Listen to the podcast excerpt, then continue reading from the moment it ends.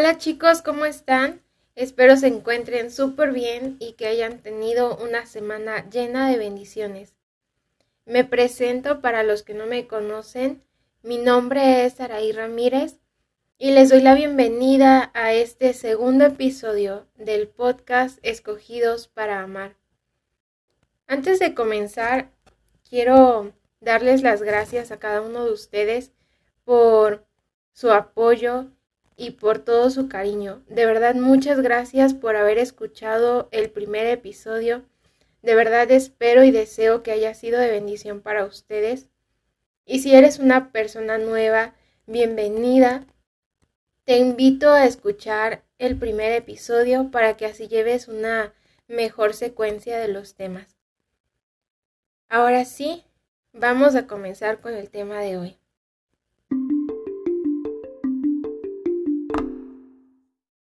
¿Alguna vez te has sentido menospreciado? ¿Te han dicho que no vales nada? ¿Le han dado tu lugar a alguien más porque no creen en tus habilidades? ¿O tu amigo o amiga se ha conseguido un nuevo amigo? Quizás no es ninguna de, de estas situaciones y sea que tu pareja te ha dejado por alguien más. Estas son situaciones tan comunes de las que quizás en alguna de ellas has estado. Pero lo que no es normal es que ante estas situaciones pongas en duda tu valor. Porque entonces, ¿en qué lo estás basando? ¿Te has hecho esa pregunta? ¿En qué estás basando tu valor? ¿Será que estás poniendo tu valor en el dinero que ganas? ¿En la marca de ropa que sueles usar? Algunas personas suelen poner su, su valor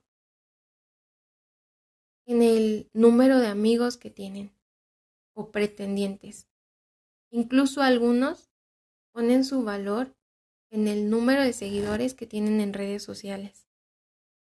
Y eso es completamente erróneo porque todo eso en algún momento se va a acabar. Todo eso, todos esos números en algún momento disminuirán y te dejarán una sensación de vacío. Te harán tener una inestabilidad emocional y te llevarán a cuestionarte cuál es tu valor. Pero cuando conoces en dónde está tu verdadero valor, cuando descubres que tu valor se encuentra en Cristo Jesús, las cosas son diferentes. Todo cambia, porque nadie puede robarte eso. Jesús dio su vida por ti y por mí. Hay un pasaje muy conocido en San Juan 3:16 que dice, porque de tal manera amó Dios al mundo, que dio a su único Hijo, para que todo aquel que en él cree no se pierda, mas tenga vida eterna. Nosotros hemos obtenido vida eterna a través de Jesús. Compró nuestra vida a precio de sangre. Y eso es algo que no cualquiera haría. Mucho menos alguien levantaría la mano y diría, yo doy la vida por un pecador. Yo doy la vida por alguien que hace lo malo. No, creo que sería muy difícil que alguien dijera eso. Pero Jesús lo hizo por ti y por mí.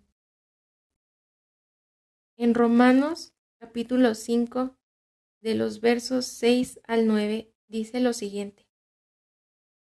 Cuando nosotros los pecadores no podíamos salvarnos, Cristo murió por nosotros. Murió en el momento elegido por Dios. En realidad, no es fácil que alguien esté dispuesto a dar su vida por otra persona, aunque sea buena y honrada.